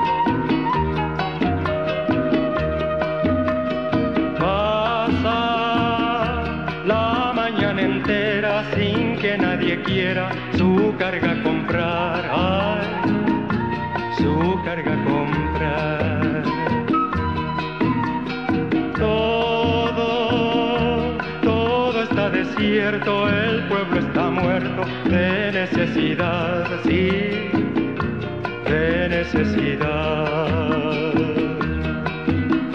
Se oyen los lamentos por doquier de la desdichada por inquien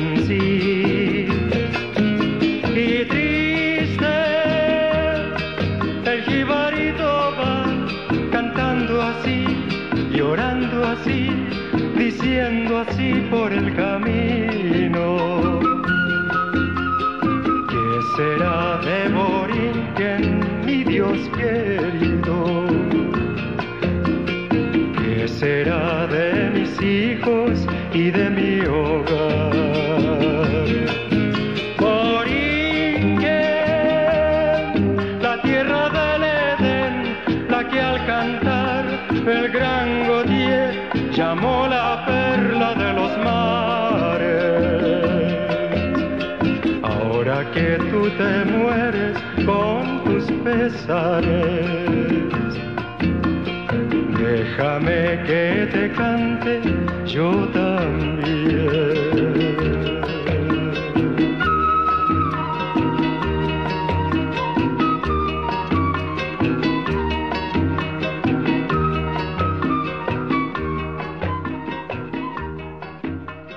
La rosca está en las redes. La rosca está en las redes. Seguinos en Instagram y Facebook. La Rosca Radio. Así, todo junto. La Rosca.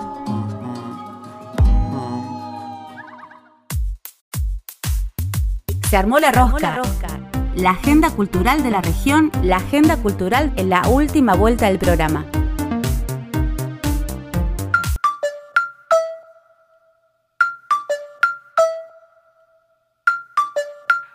Es Alihuahua, son rompepera, que suba la marea, con mare advertencia, DJ Rambón, Puerto, Edomex, Oaxaca, en la casa, Dicen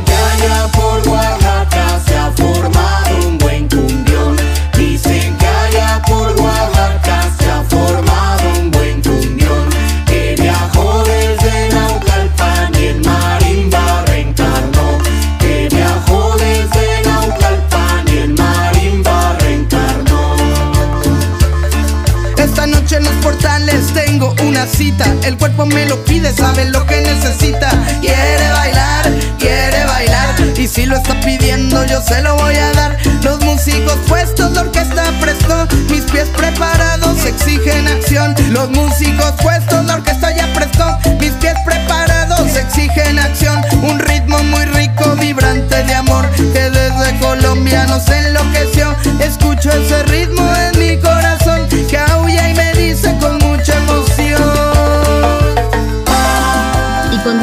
Aquí en este cuarto bloque de lo que es la rosca de esta semana y escuchamos Ay, que cumbión de Mare Advertencia Lírica con Son Rompepera y Arihuahua. Bien, Lee, tenemos una agenda eh, cultural bastante completa.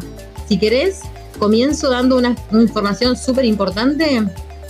Eh, esta-. Ahí vamos con todo, vamos con todo. bueno, este 26 de septiembre a las 16 horas, la Asamblea por el Agua y la Tierra de aquí de Fisque Menuco, en el Abrazo al Río, va a estar este, convocando a una intervención artística por el agua y la tierra. Así que bueno, este, también va a estar brindando información para la conciencia. Eh, se va a estar realizando en la costa del río de aquí de Fisque Menuco, entre el Parador y el Pedrero, que es como una parte así como fundamental aquí en la costa del Río Negro. Van a haber tambores, teatro, danza, eh, ceremonias de semillas, cantantes y poesía flotante.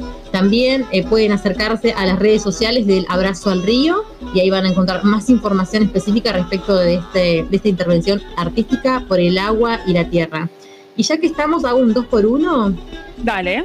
También va a haber otra convocatoria de artistas, pero esta vez nos vamos a la provincia hermana de Neuquén. Eh, hay una convocatoria abierta a artistas del 12 al 17 de octubre que se va a llevar adelante el vigésimo primero encuentro provincial de artes escénicas realizado por Teneas. Este, si sos actriz, si sos actor, música, artista callejero, sanquista, o si tenés una murga o una cuerda de candombe o lo que sea, eh, te puedes presentar este sábado a las este, este sábado 25 a las 14 horas en Tereas para organizar la parada callejera de apertura del encuentro que va a ser el martes 12 de octubre a las 17 horas. Así que bueno, esta reunión es como una reunión organizativa previa al evento eh, en la sala Ateneas, que está ubicada en Leguizamón 1701 de Neuquén. Eh, así que bueno, con este, con motivo de organizar un desfile callejero, se, se hace esta convocatoria y esta primer reunión en la sala Ateneas. Muy bien.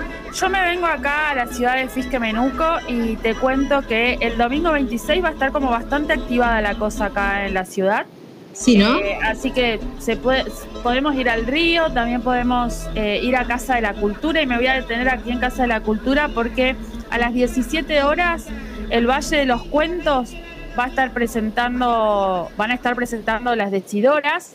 Moni García, una gran amiga también aquí de la, de, la Rosca Radio, eh, junto a eh, Omar y Laura, eh, van a estar presentando estos cuentos que son para niñas grandes, para chiques, así que toda la familia invitada a escuchar cuentos de las decidoras, esta hermosa versión tan, tan dulce ¿no? que tienen ellas para, para contar historias. Y ya que estábamos en el 2x1 también, me quedo en Casa de la Cultura y el sábado, eh, el, perdón, el domingo 26 de septiembre, si fuiste a ver las decidoras, te podés quedar un ratito más en Casa de la Cultura ocho y media se va a estar presentando Teatro a la Carta con nuestro querido amigo co-conductor de La Rosca, Luciano Batalla. Eh, también, eh, aparte de Luciano, eh, recordemos que está Romy, de Blas y Ricardo Peinado, que eh, nos permiten descostillarnos y darnos descostillarnos de risa, ¿no? Y darnos como, como esa oportunidad de, al ver teatro a la carta, de, ir también a, a esperar, ¿sí? Como estas improvisaciones que, que por ahí, a partir de palabras o frases, eh, bueno, te generan mucha risa, así que todos invitados. Recordamos que las anticipadas eh, salen 500 pesos y también para los socios de Casa de la Cultura y 700 pesos en puerta. Eh, recordamos la invitación entonces para este, vi- este eh, domingo 26 de septiembre a las 8 y media. Se pueden comprar las entradas en la boletería de Casa de la Cultura previamente. También comunicarse al WhatsApp 2984 590848.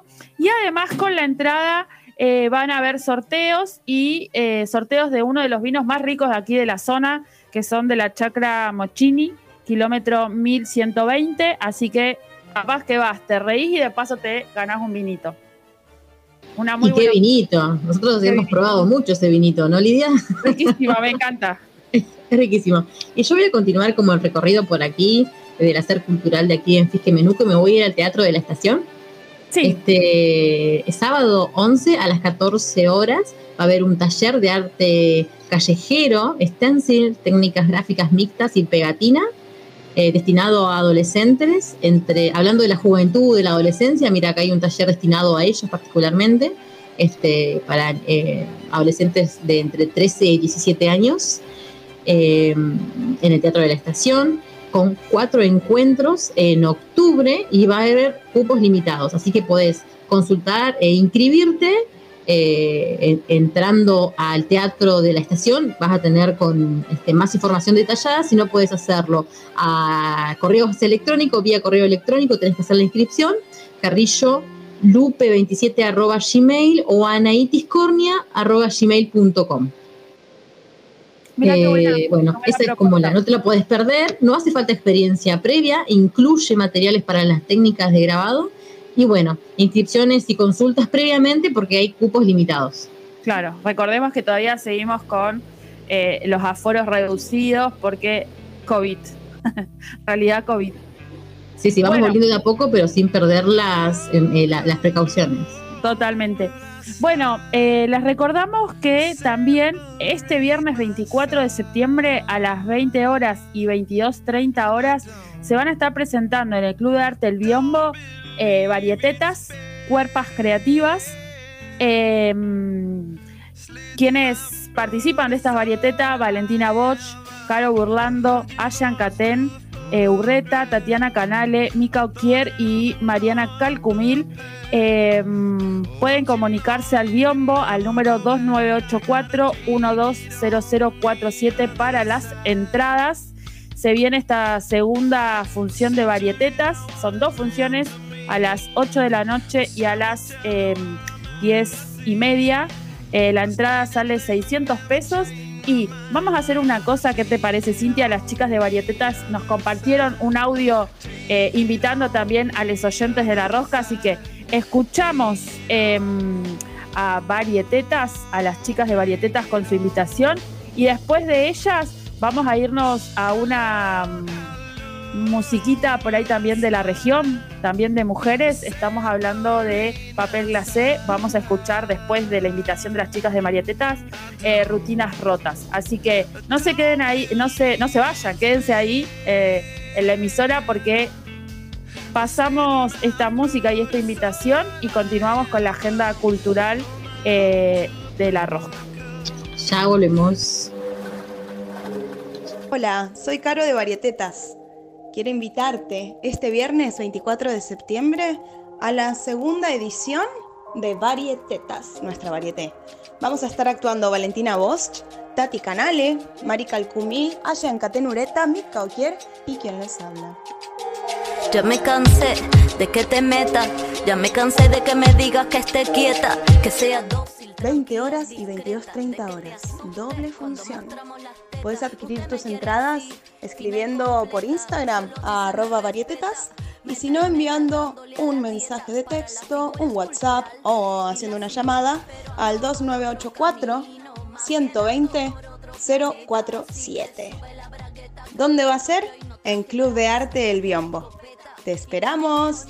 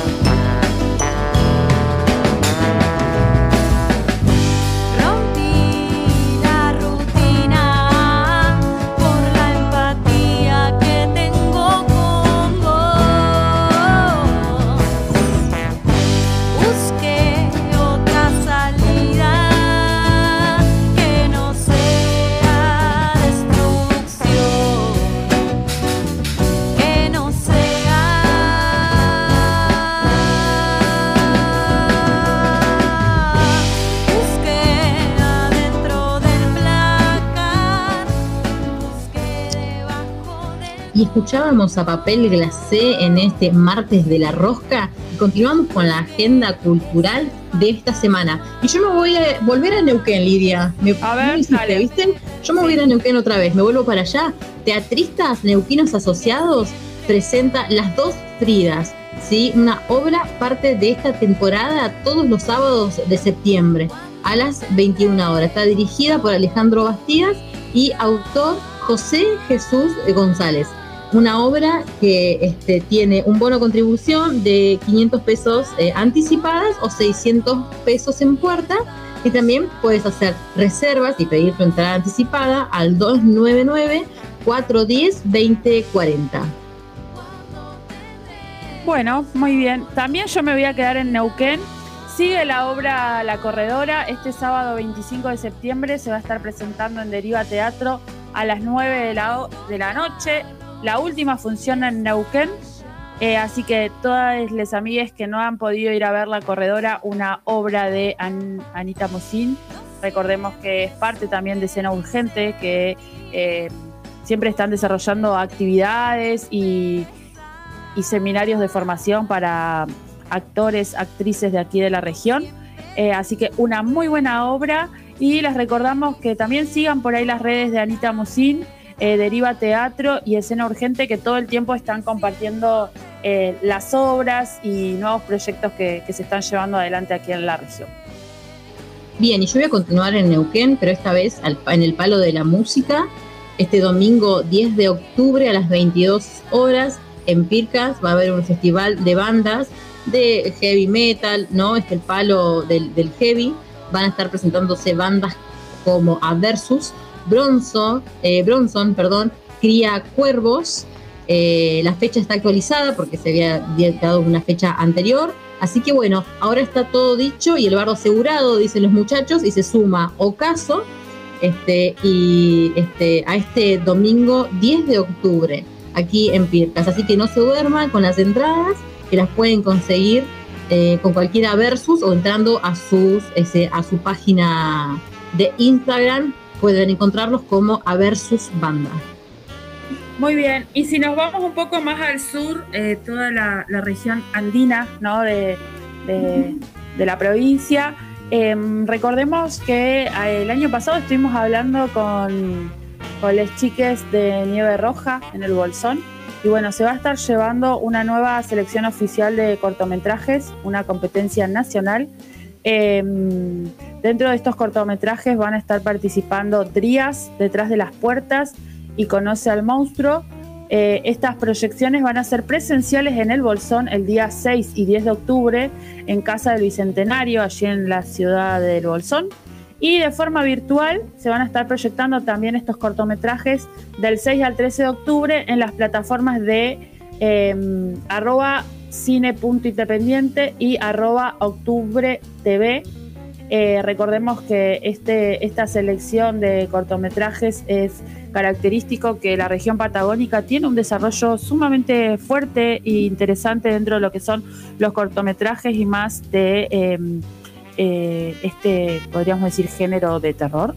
Que por ahí capaz que no lo consumimos tanto acá en la región, pero sí hemos estado hablando con, bueno, con amigues, ¿no? Eh, y nos contaban que tiene como mucha influencia en todo lo que es el sudeste asiático, en Inglaterra, en Estados Unidos, algunos cortometrajes de terror que se están desarrollando aquí en la Patagonia.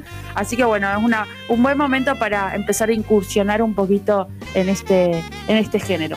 Va, Pero quienes no- también- no incursionan, como yo que no, no veo nada de terror. No, pero también en paralelo quería este, destacar que en paralelo también, eh, este, por ahí no hay mucha difusión, por eso también la idea de la esencia del programa es justamente la difusión, pero también es necesario saber y mencionar que en paralelo al trabajo que van haciendo han sacado premios y reconocimientos en distintos este, festivales mundiales de cine, de cortometrajes, de largometraje. Y yo quería de- de dejar como un detalle ta- a- a- de las obras, eh, de, la- de los cortometrajes, las obras seleccionadas. Drías, eh, de Pablo Ciarlante, Detrás de la puerta, de Andrés Borgi, y Conoce al monstruo, de Natalia Álvarez Tankovic. Bien, quería, no quería dejar de mencionarlos a ellos. Muy bien, y te digo si querés la última propuesta de Centenario. Eh, el domingo 26 de septiembre, también a las 9 y media de la noche, la Peña del Pueblo, en el patio gastronómico, se está presentando otro cu- cuero. Recordemos que Luciano, miembro de, este grupo musical Otro Cuero, estuvo por la rosca y nos dejó la invitación para este domingo, así que gente, si nos escuchan desde Centenario, eh, tienen una oportunidad para ir a escuchar un poco de música y de folclore. Y creo que así estamos llegando al final. Cintia, les volvemos a recordar a los oyentes nuestras redes. Nos pueden encontrar en Instagram y en Facebook, que son por ahí como lo que más eh, movido tenemos eh, y que todo el tiempo estamos compartiendo, como La Rosca Radio. Y recuerden que nos pueden enviar ahí todos los flyers, la información, eh, si quieren que Videos. videos, si quieren que hagamos una entrevista, todo eso nos mandan ahí como mensajito y nos comunicamos enseguida. Eh, saben bueno, que, eh, sí. No, no, pero a sabiendas de que nuestro programa es grabado con anticipación, muchas veces sucede que con el correr de la semana surgen eh, este, la, publi- la publicación de nuevos eventos culturales eh, y artísticos para la agenda que se van a dar durante el fin de semana o quizás esta misma semana y que no alcanzamos a decirlos en el programa, pero que como hacen siempre, lo dejamos colgados en los perfiles y en las historias de Instagram y de Facebook, así que si pueden, van picando, van entrando este, día a día y vamos a estar colgando toda la información ahí también. Bueno, y así llegamos al final. La verdad que nunca apareció Lucho Batalla, lo vamos a denunciar públicamente. Vamos a decirlo. lo estuvimos esperando durante toda la grabación, nos estuvo chamullando que iba a No, bicicleteo, Lidia. ¿Sabes qué? ¿Sabes cómo se llama, Lidia? Que en, en la, en la vida te ha pasado una bicicleteada olímpica. Mil veces, mil veces me ha pasado, pero bueno, no lo esperaba de Lucho. No, yo tampoco. Qué bajeza. No, Eh, no, se la, va- se la vamos a cobrar caro. No, no, no, para Sí, nada. sí. So- está, está- está ensayando, es parte de su trabajo. Y bueno, Cintia, llegamos al final. Agradecemos a todos los oyentes que se quedaron hasta último momento aquí y aquí escuchándonos. Un escuchándonos. saludo, un abrazo enorme a nuestra casa, también a, a la gran familia de FM Antena Libre, a Sandy Giles que siempre está acompañándonos, En los controles, a Gastón Acosta, que está en la parte audiovisual de la y rosca. artística, donde deja los flyers y los cartelitos muy, muy bonitos de las entrevistas. Un saludo grande a Luciano Batalla, que debe andar por ahí ensayando eh, a las corridas. Y esto fue La Rosca. Hoy estuvimos eh, Cintia Jara y Lidia Salazar quien les habla. Y nos volvemos a encontrar el próximo martes. Y nos vamos a pura cumbia. Vamos a escuchar- bailando, dale. Vamos a, si nos vamos a escuchar, porque hoy el día lo amerita. Así que Sí. eh, prend- eh, suban, suban el volumen y escuchamos a Tita Prin y a Rebeca Lane, Látigo. Hasta el próximo martes. Esto fue La Hasta el Rosca. próximo martes. Chao,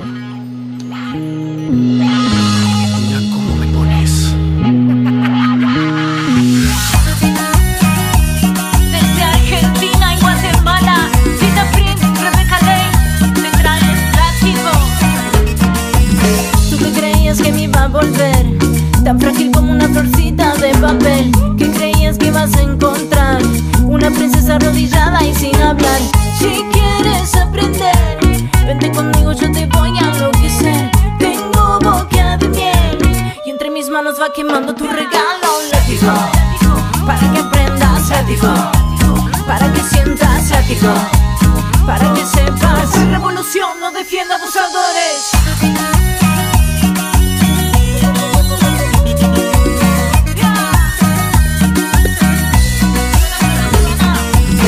Ya me puse el sable y la katana Ya me tirase con odio como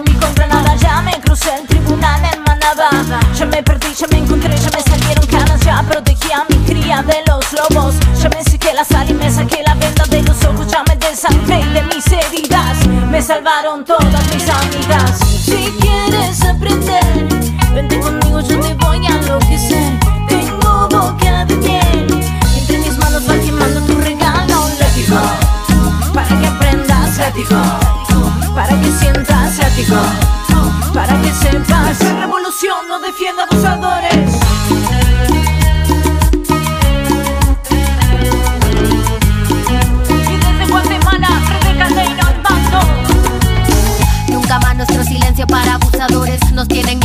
junto nuestros corazones, macho de izquierda o derecha,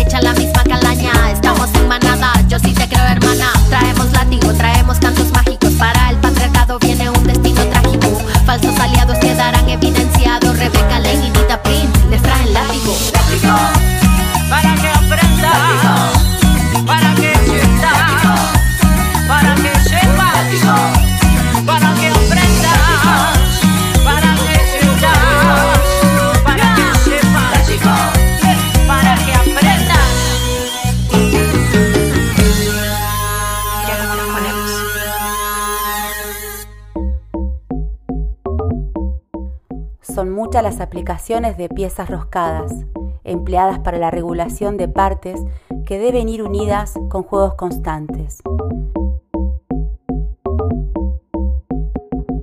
Sí, ya sé, no entendiste nada. Nos pasamos de rosca. Seas tornillo, tuerca o ninguna o ambas, te esperamos en la próxima vuelta de La Rosca Rosca.